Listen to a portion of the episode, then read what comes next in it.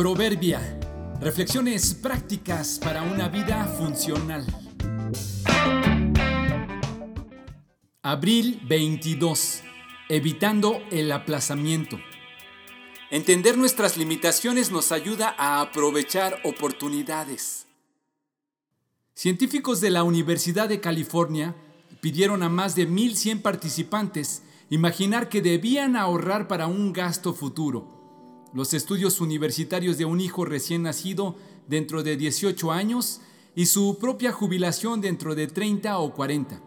Sin embargo, a la mitad de ellos el plazo se les planteó en días, 6.570, 10.950 y 14.600 respectivamente.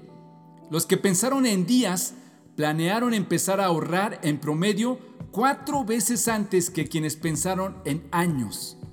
Tal vez la razón sea porque en la mente sucede un fenómeno interesante que hace que aunque en números la cantidad sea mayor, tendemos a compararlo con dinero e inmediatamente descubrimos que no es mucho en realidad. La esperanza de vida de una persona depende mucho de la zona en el mundo donde haya nacido y donde vive pero el promedio general a escala mundial según la Organización Mundial de la Salud en el 2015 era de 71.4 años. Para efectos de nuestra reflexión, dejémoslo en 70. Eso significa que un niño promedio nacido en el 2015 tiene una expectativa de vida de 25.550 días.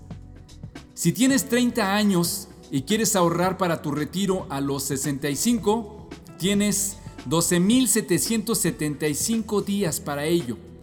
Si tienes un hijo de 10 años de edad y supones que se casará, digamos, a los 27, pero se irá de casa a los 18, solo tienes 2.920 días para enseñarle a ser independiente y lanzarlo a la vida. Pensar en días podría ayudarnos a entender que la vida en realidad es corta y la verdad es que no nos queda mucho tiempo para posponer nuestras ideas, deseos y compromisos.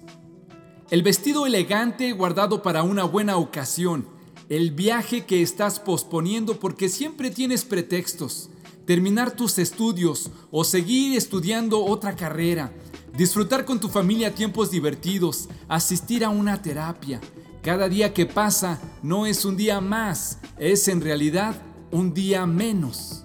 ¿A qué o a quién le estás dando tus días? ¿Los estás invirtiendo en lo que realmente vale la pena? ¿Cuántos días calculas que te quedan? Enséñanos a contar bien nuestros días para que nuestro corazón adquiera sabiduría. Salmo 90, 12.